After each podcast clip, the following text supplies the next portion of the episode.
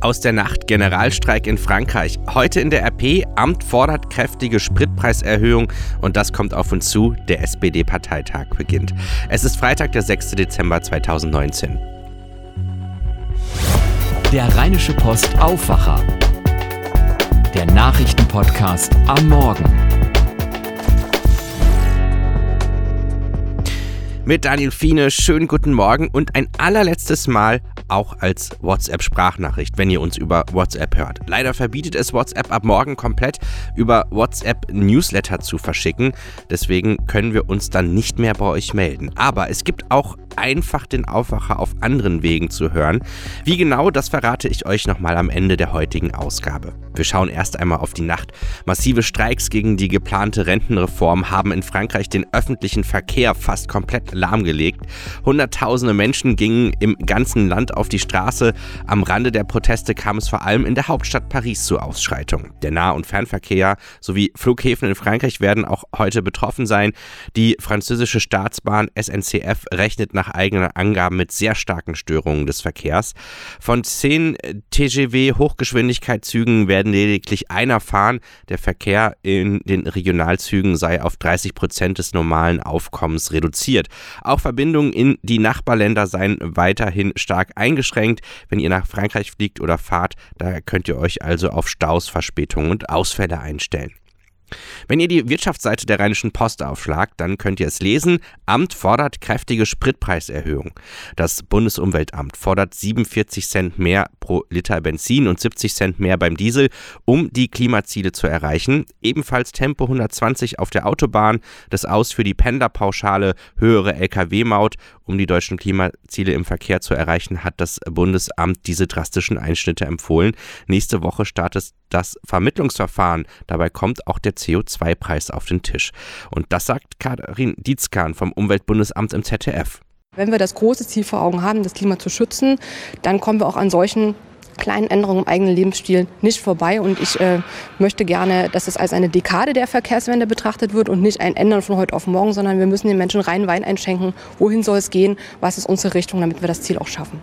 Und das ist die Reaktion von Stefan Gervensens vom RDAC. Die Vorschläge des Umweltbundesamtes gehen aus unserer Sicht an der Lebensrealität vieler Menschen vorbei, weil sie eben nicht die Möglichkeit haben, auf massive Verteuerung auf öffentlichen Verkehr oder auch schon auf alternative Antriebe auszuweichen. Und das sagt Cem Özdemir von den Grünen.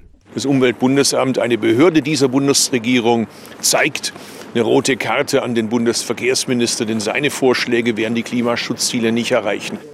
Das kommt auf uns zu. Seit einer Woche sind die zwei in aller Munde. Heute werden sie dann wohl auch offiziell zum neuen SPD-Führungsduo gewählt. Saskia Esken und Norbert Walter Borjans. Die SPD steckt große Hoffnung in die beiden eher unbekannten Politiker. Die einen in der SPD hoffen, dass das Duo die SPD aus der GroKo befreit. Die anderen hoffen, dass sie nichts Unüberlegtes tun und nicht voreilig auf zu viel Konfrontation mit der CDU gehen. Professor Nils Diedrich von der FU Berlin ist Politologe und hat uns verraten, welche Stimmung er beim SPD-Parteitag erwartet. Zwischen angriffslustig, verunsichert oder doch eher Aufbruchstimmung? Ich glaube eher, dass man eine etwas verhaltene Stimmung haben wird und die Hoffnung, äh, dass alles äh, friedlich und freundlich äh, verläuft. Es wird aber sicherlich auch einige geben, die sehr kritische Worte finden. Das ist ja auch schon im Vorfeld angedeutet worden.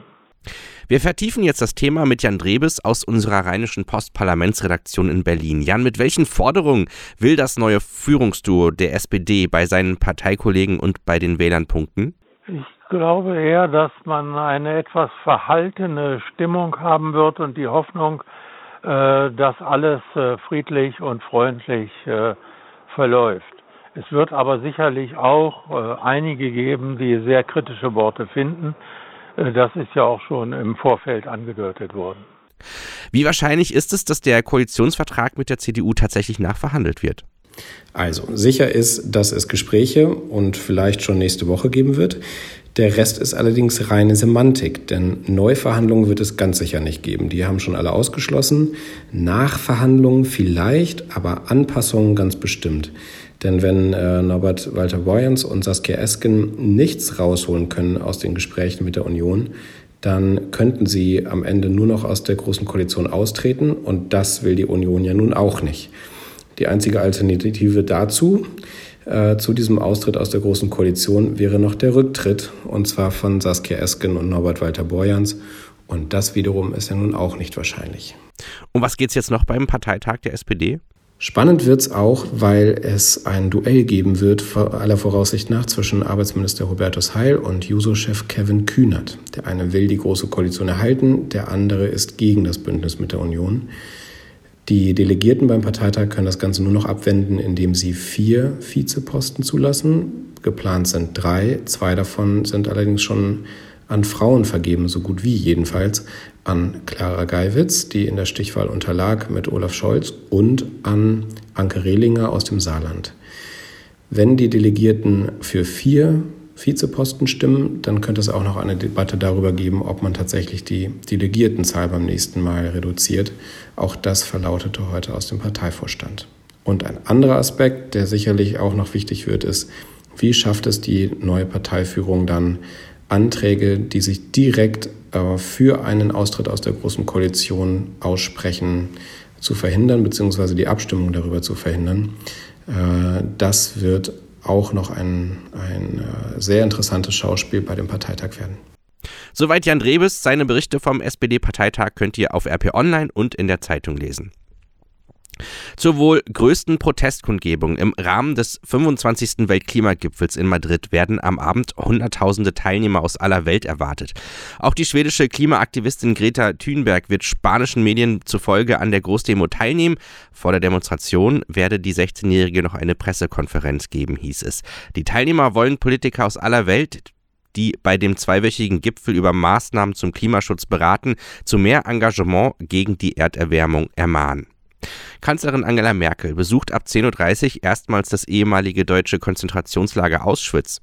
Offizieller Anlass ist das zehnjährige Bestehen der Stiftung Auschwitz-Birkenau, die sich für den Erhalt der Gedenkstätte auf dem Gelände des ehemaligen Lagers einsetzt. Angesichts der historischen deutschen Verantwortung wollen Bund und Länder für die Erhaltung der Gedenkstätte insgesamt 60 Millionen Euro zum Kapitalstock der Stiftung zur Verfügung stellen. Jetzt kommen wir nochmal zum Thema WhatsApp, WhatsApp-Sprachnachricht. Ja, wie könnt ihr uns ab Montag weiter hören? Die erste Option ist der Messenger Telegram oder Telegram geschrieben und mit einem M. Was ganz interessant ist, der funktioniert super easy. Wenn ihr ihn schon runtergeladen habt, könnt ihr einfach dort nach rheinische Post unterstrich Bot suchen und wenn ihr das macht, dann könnt ihr unseren äh, Aufwacher direkt hören, wenn ihr nämlich diesen äh, Nutzer oder diesen Bot hinzufügt. Der ermöglicht es nämlich, dass ihr uns empfangen könnt. Die zweite Variante ist auch einfach. Ihr macht es einfach per Facebook Messenger und da könnt ihr einfach zu unserer Facebook-Seite gehen, RP Online, und uns dann eine Direktnachricht schreiben. Und ähm, dann kommt schon direkt eine Option, wie ihr diesen Newsletter aktivieren könnt.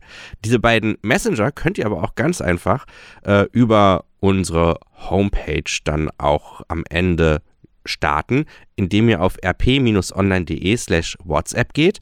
Dort könnt ihr euch auch für alle anderen Messenger anmelden. Da ist dann nämlich auch die dritte Option dabei, der Notify Messenger.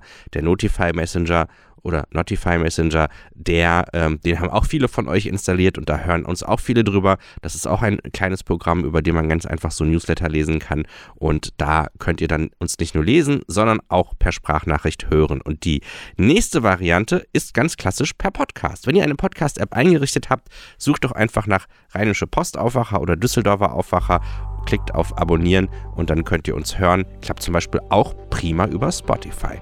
Also ihr müsst ab Montag nicht auf uns vermissen oder nicht auf uns verzichten, sondern könnt uns auf diesen Wegen hören. Und wenn ihr Fragen dazu habt, schreibt uns einfach eine Mail aufwacher.rp-online.de. Ich antworte euch dann gerne oder die Kollegen, je nachdem, wer dann gerade Dienst hat. Aber ich äh, kümmere mich dann gerne drum. Schauen wir jetzt auf das Wetter. Das ist nämlich etwas ungemütlich, würde ich mal sagen. Leichte Regenschauer und Wind begleiten uns heute an diesem Freitag. Es wird auch nicht ganz so kalt wie gestern, immerhin 7 Grad sind drin.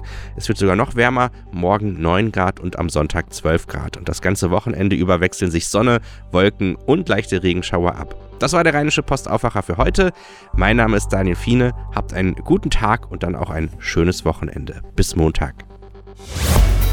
Mehr bei uns im Netz www.rp-online.de